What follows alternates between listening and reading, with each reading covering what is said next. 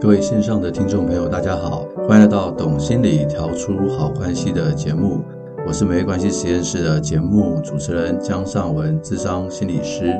啊，非常高兴啊，又可以在空中跟大家去碰面了。呃，我们上一集的节目呢，提到了这个海马回啊，跟这个记忆的关系。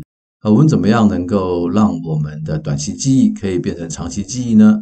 啊，我们上一集的节目就提到了要欺骗这个海马回。要训练这个海马回啊，你可以从次数啦，就是复习的次数，从的意志力啊，不断的坚持，以及当时学习下的一个情绪和感受呢，去增加我们这个海马回，可以把我们短期记忆转成长期记忆的这样的一个状态。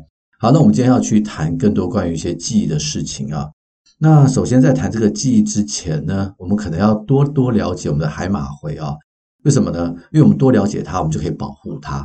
那我们保护它，它有一个良好发挥的功能的话，那我们在念书、在记忆的时候，我们就会有一些比较好的一个状态啊。什么时候我们会读书读最多啊？当然有一句俗话说：“这个活到老，学到老。”的确是如此啦。像我每一天也都还会再念一些不同的书啊，去增进我自己的知识。但是呢，人在童年的时候，从小到大的时候。不管是你是读书，还是你要学习去适应这个生活的环境，其实那个时候啊，是我们大量学习的机会。所以那个时候海马回哈、就处在一个非常重要的一个位置啊。因此呢，有很多的研究呢，就在研究说，这个海马回到底在我们成长的过程扮演了什么样的一个角色啊？那其实扮演非常非常的重要的角色哦。有些学者就做了一些实验呢，用这个老鼠啊去做实验的时候，假如这个老鼠啊先天就没有办法分泌一种海马回的滋养物质，叫做 BDNF 啊的这样的一个神经滋养物质的话，那他们在大脑跟感觉神经的系统发展上就会产生很严重的问题啊。那这个 BDNF 我们上一集就有提过啊，它跟我们的海马回是很有关系的。我们海马回之所以有能力去记忆，或者是有能力去发展，需要这个 BDNF 啊，所以呢，他们就去做各种不同的实验哦。他们说，假如在这个老鼠啊出生第九天的话，它跟这个母亲啊分离二十四个小时，它会导致啊这个老鼠在成年之后，海马回的 BDNF 会显著的减少，这是很惊人的研究啊，从来没有想过啊。在这个老鼠的生命成长过程当中，母亲消失一天的影响力啊，居然是这么大的。而且呢，更多的研究也显示出哈，BDNF 的分泌减少跟海马回的萎缩有很明显的相关。我们上集就提过啊，长期的忧郁症患者啊，他们的 BDNF 的含量就比一般人低啊，所以他们左侧的海马回是比别人还小的。那为什么这个 BDNF 分泌会下降呢？就是因为压力荷尔蒙，我上集有跟大家去分享过，当人压力大的时候啊，就会抑制这个 BDNF 的表现，BDNF 的表现被抑制之后，就会影响到海马回啊这些大脑学习的一些地方，大家就可以去了解到，很多孩子啊，假如在童年呢、受到创伤，或者是受到很大压力的时候啊，他们的学习状况大概都不会太好，不能说每一个孩子都不好。但是这一类的孩子的学习状况不好是非常可能会发生的。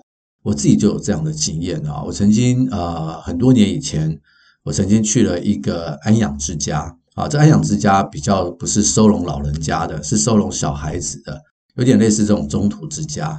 那来这边的孩子呢，都是因为家庭出了一些状况，所以社会局呢就把他们送到这个中途之家，让中途之家的专业人员来照顾他们。他们的年纪有可能是从一岁，有可能到十八岁啊，中间这个年纪都有。那我去那边帮他们带一些团体活动啊，或者是跟他们去咨商啊，啊，那边的社工跟我讲说，这边的孩子大部分啊都有在吃药，都在吃什么药呢？都是吃那个注意力不集中的药，就是利他能，因为他们大部分啊都有 ADHD 的状态。他们为什么大部分都有 ADHD 呢？啊，这就让我觉得很好奇了。为什么住在中途之家的孩子会有这个 ADHD 呢？其实不是因为住在那边有 ADHD，而是他们在来之前他们的受到一些心理的创伤，导致呢他们的压力变大。那我刚刚有提过了，当压力变大的时候呢，这个 BDNF 呢的分泌就会显著下降，长期下来呢就会影响到他们的海马回，所以他们没有办法在记忆上面呢很专注啊，这是情有可原的。所以这类的孩子呢，他们就会被诊断为这个 ADHD。很多美国的研究也是发现是这个样子。当家庭不好的时候，很多孩子会出现 ADHD 的一些状况。当然，我要说明一下哈，我也碰过有些孩子有 ADHD 哦，他们的家庭是很好的。我们不要一概而论哦，就是说有 ADHD 的孩子，他们的家庭一定不好，这不是一定是因果关系。但是，假如童年受到一些创伤，的确会影响到这些孩子的一些记忆啊。我很多时候就会跟很多的父母讲，尤其是孩子越小的时候啊，六岁以前、十二岁以前，我们好好的陪伴孩子啊，是一件非常美好的事情，而且是非常重要的事情。我们的陪伴要有品质啊，啊，不是只有陪在那边，然后你打电动随便他，不是一个高品质的陪伴呢，会对这个孩子的一生啊产生非常重要的果效。所以我通常都会建议父母把握陪伴孩子的黄金成长期啊。那很多父母就会问我说：“呃，了解了这个海马回之后，什么时候学习最好？”我们要去理解啊，在古代人类他们什么时候头脑最清醒？大家可以想想看，是睡觉起来之后头脑最清醒？嗯，可能是。大部分的时候头脑清醒啊，都是跟找食物有关，因为找食物啊是一件很重要的事情。不像我们现在，你有钱去 Seven Eleven 去商店就可以买到你要吃的。古代不是这样，古代你要去打猎，你要去采集，否则呢，你就会饿死啊。所以人类也是属于动物的一种，所以人类呢，在饿的时候是最清醒的，在饥饿的状态下去学习呢，就是一个最好的一个状态。所以大家就可以去想想看，你什么时候会开始饿啊？吃早餐以前你会饿，对不对？还有呢，吃午餐以前你会饿。吃晚餐以前你会饿，这三段时间哈，就是血糖开始低的时候，开始饥饿的时候，这时候我们的头脑是最清醒的，这个时候大脑处于活跃的状态，所以这个时候你去读书啊，去记忆会是一个最好的一个时间，但是也不能太饿，因为太饿的话，饿过头的话，我们的血糖会降低，我们的大脑是非常非常需要血糖的，啊，非常非常需要血糖的。所以这个时候血糖会降低，反而是不好。根据我们很多的研究啊，发现人在饥饿的时候，我们的胃啊会分泌一种东西叫做饥饿素。那这个饥饿素呢，它是由胃分泌，但是它会作用在迷走神经，然后会去影响到我们的海马回。人在饥饿的时候就要找食物，对不对？那食物放哪里呢？要让海马回呢的记忆把它给叫出来哦，在我们家左手边有一棵桑树，那个桑树上有很美好的果子。好，在我们右手边的森林里面，这个时候可能会出现一些野猪啊、野鸡，我可以去打猎。所以这都必须要唤起我们因为要找食物的记忆。所以这个饥饿素的分泌啊，就会让我们的海马回清醒。因此，在那个时候啊，读书是一个最好的状态。大家也应该有这种经验哈，吃完饭以后你会想读书吗？大概不会，对不对？因为吃完饭以后啊，就想睡觉，大部分的血液啊都跑到我们的胃部里面去了，要消化我们吃进来的食物。这时候头脑呢是最不清醒的时候，所以就会有昏昏欲睡的感觉。其实是这个样子是没有错的。所以大家可以去想想，我们读书的时间怎么去分配呢？有时候哈，这个小小朋友下课以后，可能是四点半吧。那很多父母就会想说啊，四点半他上课上了一整天之后啊，非常的辛苦，就让他休息吧。然后休息到吃晚饭，吃完晚饭以后再休息一下，开始读书。我可以跟大家讲啊，这实在太可惜了。根据我们刚刚讲的这个饥饿法则，他在吃晚饭以前哦，他会很饿，对不对？那个时候饿的时候啊，就是读书最好的时间。他可以回家以后吃一点点的小点心，避免他的血糖太低。接下来就应该要鼓励他去念书，念书到吃饭前，这个是学习的黄金时间。所以这边的父母啊，你千万不要浪费这个美好的时段，不要以为他累，这个时候反而是学习力最好的时候啊。那另外有一些研究会告诉我们说，温度低的时候人的记忆力会比较好，这也蛮合理的嘛。因为温度低的时候，我们的身体会有感觉。那温度低表示什么？表示可能我们要吃东西。那这一类的刺激呢，都会唤起我们的饥饿感，所以温度低也会增加这个记忆力啊。另外，我们上次也提过，轻度的压力啊，也会让警觉性增高。所以考试前的小压力其实是好的，这时候学习效率会增加。我们刚刚讲到，吃饭前饥饿的时候是一个黄金的学习时间。还有另外一个时段是非常非常重要的，就是晚上睡前的一到两个小时，也是记忆的黄金期啊。为什么会这么说呢？因为再过一两个小时，你读完书你就要睡觉了。所以接下来我要讲一些关于这个睡眠的这个重要性啊，睡眠的重要性。我先跟大家去分享一个有趣的故事啊。就是在印度南部的一个很穷的乡村，有一个人啊，他叫做拉马努金啊，他是个历史上最具传奇色彩的天才啊。他童年的时候就展现出惊人的数学天分，他没有受过正规的教育，但却凭他自己啊自学，独立发现了四千个数学公式和命题。然后呢，在他死死的时候啊。他遗留下一个很神秘的函数，就是一个公式。当时呢，没有人知道这个函数是干嘛的。可是到了近代呢，没有想到这个函数居然是可以用来解释黑洞的奥秘。好，这个很玄吧？人家就问他说：“哎，你到底是怎么去发现这些数学公式的？”他的回答让人更加的匪夷所思。他说呢，每天晚上我睡觉的时候啊，就会有一个女神哦。叫做纳玛卡尔了，出现在他的梦里面。梦里面呢，这个女神就会跟他讲，解释这些数学题目要怎么样得到答案。他就是这样跟别人讲的。于是他醒来以后呢，他就把这些公式啊写下来啊，答案写下来啊。这个是他的故事啊。有一个电影呢，大家有兴趣去看的话，叫做《天才无限家》啊。这个电影就是在讲这个人的故事。那我用这个故事跟大家去分享一个重要性。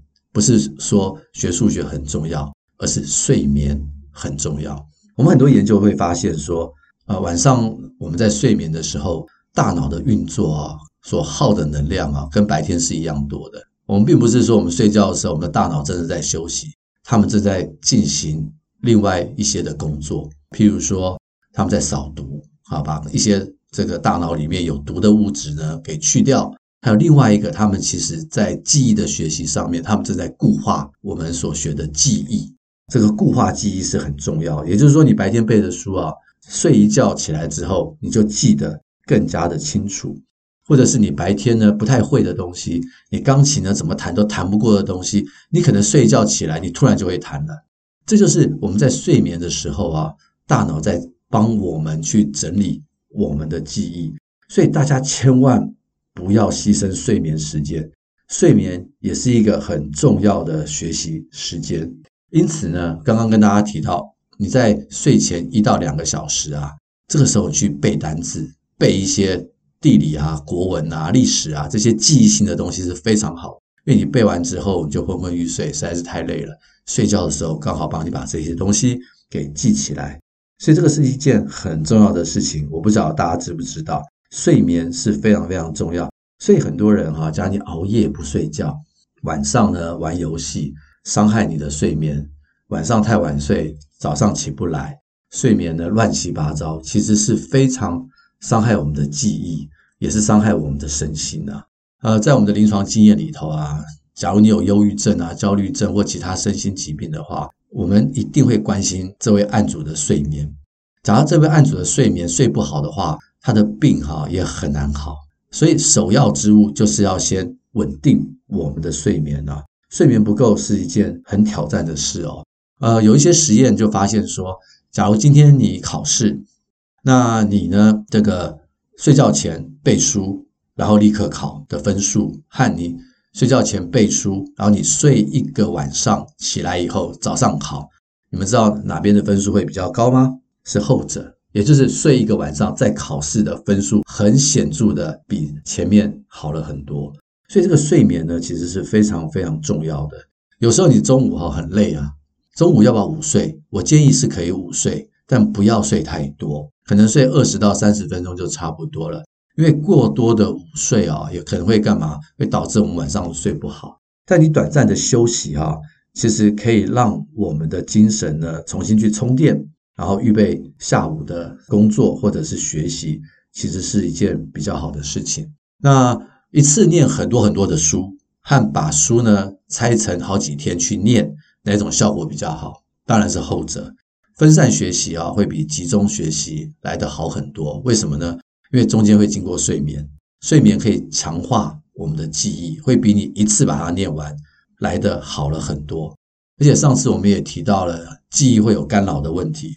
你一次念太多的东西，后面的会干扰前面所学习的东西，所以这都不是一个很好的学习方式。所以最好的学习方式就是按部就班，一次不用学太多啊，然后会有好的睡眠，然后也会安排好复习的时间。那这样子呢？对于我们的学习哈，就会有很大的帮助。假如今天我们不要去追寻什么，我要班上第一名啊，我要成为学霸啊。可是我相信，假如我们有这样的学习的话，我们的成绩、我们的功课应该也不会太差，应该至少是中上以上。而且呢，也不会花太多的时间，反而可以快快乐乐又认真又努力的去学习。所以希望这些分享呢，可以让大家去理解啊，我们的学习的一个重要性。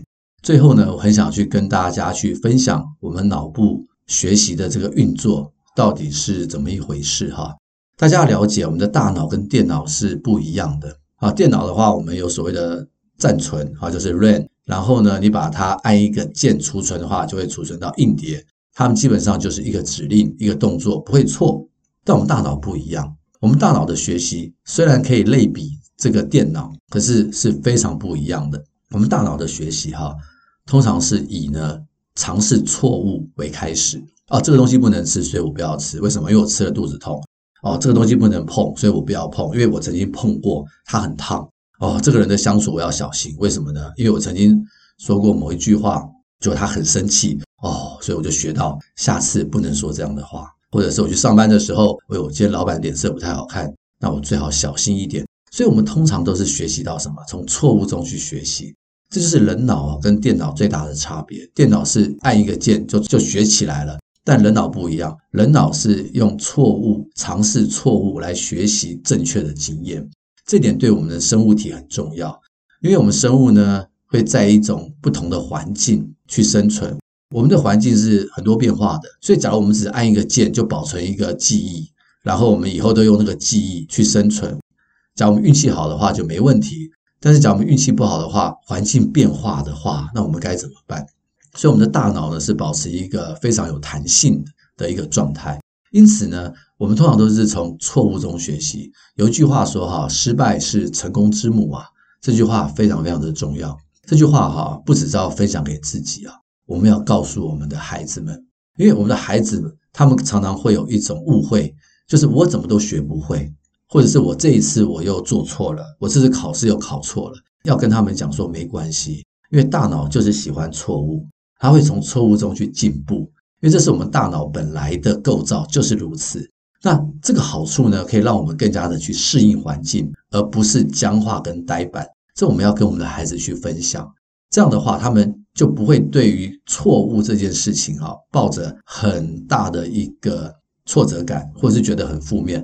反而去看到说啊，我们大脑本来就是这样运作的。诶，我就是在好好的在运用我的大脑，错了没关系，把错更正就可以了。所以，我们大脑是这个样子。还有另外一个，我们的学习跟电脑不太一样，就是我们的记忆常常是模糊的。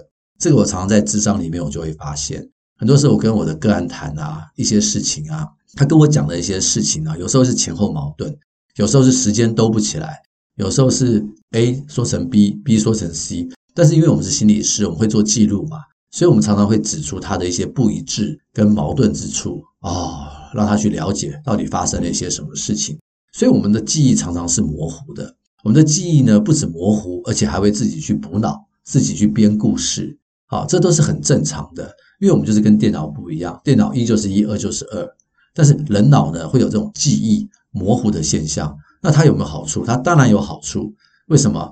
因为这样的记忆模糊会让我们更加的适应环境。因为我们的环境在变化，我们的记忆呢太清楚、太固着的话，我们其实很难适应环境。在我的临床经验里面就是这样子。有一些人的个性啊，就是很固执、很执着，比较少弹性。那他们对一些事物的认知和了解跟解释也是如此。他自己一个人过的时候，大概没有什么问题。但是问题是，他开始进入社会，社会的多元环境，他就没办法，没有办法去调整了。所以这个都会产生一些问题。但是，假如他的记忆稍微模糊一点，弹性一点，觉得说，哎，不一定要这样吧，那样也可以。不会太执着的话，哈，他反而能够去适应人群哦。所以很多时候啊，我们学习我们这个大脑的一些脑科学啊，其实真的是会帮助我们的人际关系，也会帮助我们的亲子关系。好，那希望这两集的节目啊，可以让大家去认识我们的海马回是怎么回事啊，认识我们的大脑记忆是怎么回事。所以好好的把握住我们的学习机会，活到老学到老，不管是学习或者是与人的关系。可以有一些更不一样、更美好的境界。好，谢谢您收听今天的节目，也欢迎您呢继续收听，把我们的节目分享给更多的人。啊，再次感谢您，我们就下回空中再见，拜拜。